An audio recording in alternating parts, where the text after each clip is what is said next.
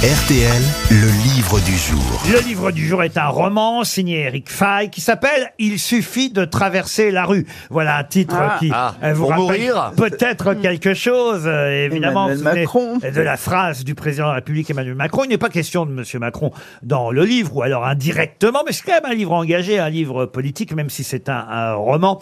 Et Eric Fay euh, nous raconte l'histoire de quelqu'un, quelqu'un qui va être euh, victime euh, de ce qu'on appelle une restructuration, euh, un plan social. Il va pouvoir partir plus tôt que prévu et quitter son emploi de journaliste d'ailleurs parce qu'il est euh, journaliste. À la retraite. Et je ne vous donne pas, oui, il va pouvoir en quelque sorte partir à la retraite, mais pas vraiment encore à la, à la retraite, parce que c'est un plan de reconversion, vous voyez, et on peut choisir dans ces cas-là une formation pour un, un nouvel emploi. Je vous raconterai tout ça quand on aura Monsieur Fay au, au téléphone, mais d'abord j'aimerais que vous trouviez le nom du personnage en question, le nom du euh, narrateur, parce qu'évidemment euh, le nom n'a pas été euh, choisi par hasard euh, par euh, l'auteur euh, Eric Fay. Le prénom c'est Aurélien, le prénom de ce personnage, mais son nom de famille, vous allez pouvoir le trouver très facilement. La question est très simple hein, pour euh, Jérémy André qui habite à Ivry-sur-Seine euh, dans le Val-de-Marne. Comme nom de famille, l'auteur a choisi le nom de la ville biblique que les fils de Noé ont construit en même temps qu'une tour. à Babel. Babel. Très bonne réponse de Rachel Kahn.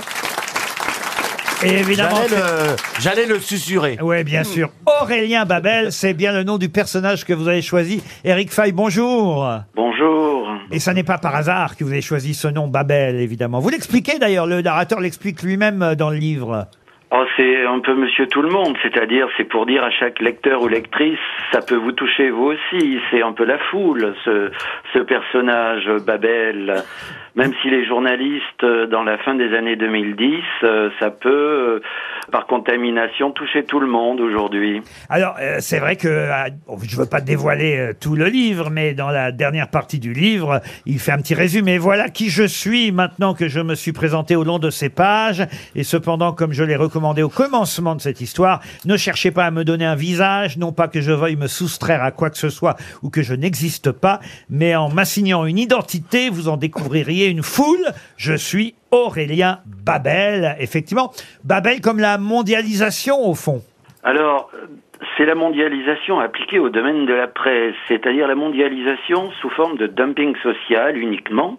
C'est pas pour les, les beaux paysages du bout du monde ou la, ou la culture, c'est uniquement euh, chercher des petits salaires à l'autre bout du monde qui vont faire le même travail, soi-disant, sans qualification, et avec un salaire qui correspond à cinq ou six fois moins que vous, euh, euh, journaliste qualifié en Europe.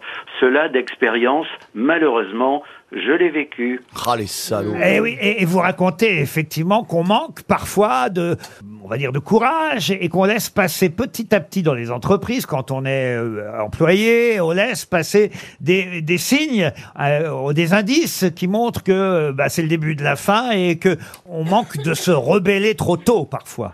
Oui, on fait toujours un peu la politique de l'autruche en disant oh ça va toucher le voisin, ça va pas me toucher moi. Ce que je voulais peindre ici, c'était plus largement que la presse, c'était une classe moyenne qui gagne assez bien sa vie, qui a des intérêts dans la société et qui n'est pas capable de se mobiliser. Quand vous entendez qu'il y a des conflits sociaux, c'est souvent à la SNCF ou chez les ouvriers qu'on se mobilise, mais dans la classe moyenne, tout ce que j'ai vu et tout ce que voit Aurélien Babel, c'est une forme de, de lassitude ou de démobilisation. De résignation, on peut dire. De résignation. Mais alors, il y a un, un mot, un terme que je ne connaissais pas. Et là, j'aimerais que vous m'expliquiez, et surtout que vous expliquiez à nos auditeurs de quoi il s'agit euh, exactement. C'est le wider feedback. Ah, le wider feedback. Ah ben, c'est dans le monde de l'entreprise. Je dirais que le monde de l'entreprise euh, privée aujourd'hui, c'est une mine d'absurde et de cocasserie pour l'écrivain, pour, les, pour le romancier, avec des, des méthodes de gestion qui seraient burlesques si elles n'étaient pas inhumaines. Le wider feedback, c'est quand euh, on demande non pas uniquement à votre chef de service de vous de juger votre travail, de l'évaluer, mais aussi à vos collègues, à certains de vos collègues. Et alors là, c'est la porte ouverte à toutes les dérives possibles. Et ça, ça existe vraiment? C'est-à-dire qu'on peut, au sein d'une entreprise, demander à des collègues de, de se juger entre eux? Alors, chez les Gaulois réfractaires que nous sommes, hein, euh, ça n'est pas encore arrivé parce qu'il y a encore pas mal de, de résistance. Mais oui, ça existe euh, en Amérique du Nord ou de- dans le monde anglo-saxon en général. Les cadres qui inventent des nouvelles méthodes de gestion euh, pour- sont une mine pour pour le romancier. C'est mais c'est terrible, c'est terrible parce que c'est la porte ouverte à la délation dans l'entreprise. Et en même Votre- temps, il n'y a pas besoin des collègues. Aujourd'hui, c'est vrai, il suffit de penser à, à- à toutes ces nouvelles sociétés, que ce soit Uber et, et Ah autres. oui. On ne fait que, que noter tout le monde toute la journée. Ah oui, c'est c'est ça, c'est c'est dans le dans le courant actuel où où vous êtes euh, vous êtes en permanence un, un procureur, mais euh, vous êtes aussi un procureur qui qui lui aussi va être jugé.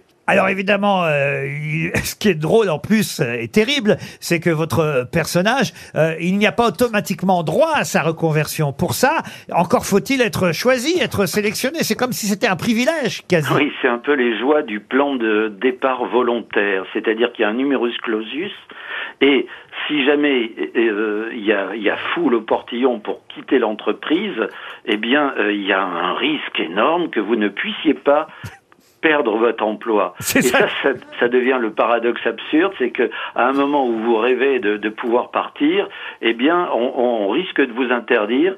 Alors, il y a des critères de départage qui ça. sont créés par des je ne sais quels euh, conseillers occultes qui, qui vont inventer des, des points, une sorte de justice à points qui fait que soit vous pourrez partir, soit vous ne pourrez pas partir, soit que vous êtes euh, pas assez vieux, soit que vous êtes trop jeune. Enfin, je sais pas. C'est c'est assez opaque. C'est assez terrible, votre livre, mais c'est à la fois passionnant. C'est un roman euh, vraiment qui montre euh, le monde d'aujourd'hui, la société, ces petits signes euh, auxquels on ne fait pas toujours attention, ou ou alors on y fait attention, mais au fond, euh, on, On ne veut pas pro- se mouiller, Euh, voilà, on n'est pas toujours courageux. Ça va être, vous l'expliquez euh, dans le livre, ça va être par exemple de voir que d'un seul coup on vous supprime la corbeille de fruits alors que vous aviez jusque-là une corbeille de fruits. Bien mais, sûr. mais mais au fond, voilà, pour faire des économies, on va vous la supprimer. Et puis euh, et puis il y a le type qui vient arroser euh, les plantes. D'un seul coup, pendant plusieurs mois, vous voyez que plus personne ne vient arroser les plantes. Tiens, pourquoi? Ben Parce que le poste a été euh, supprimé lui aussi. Et tous ces petits signes-là,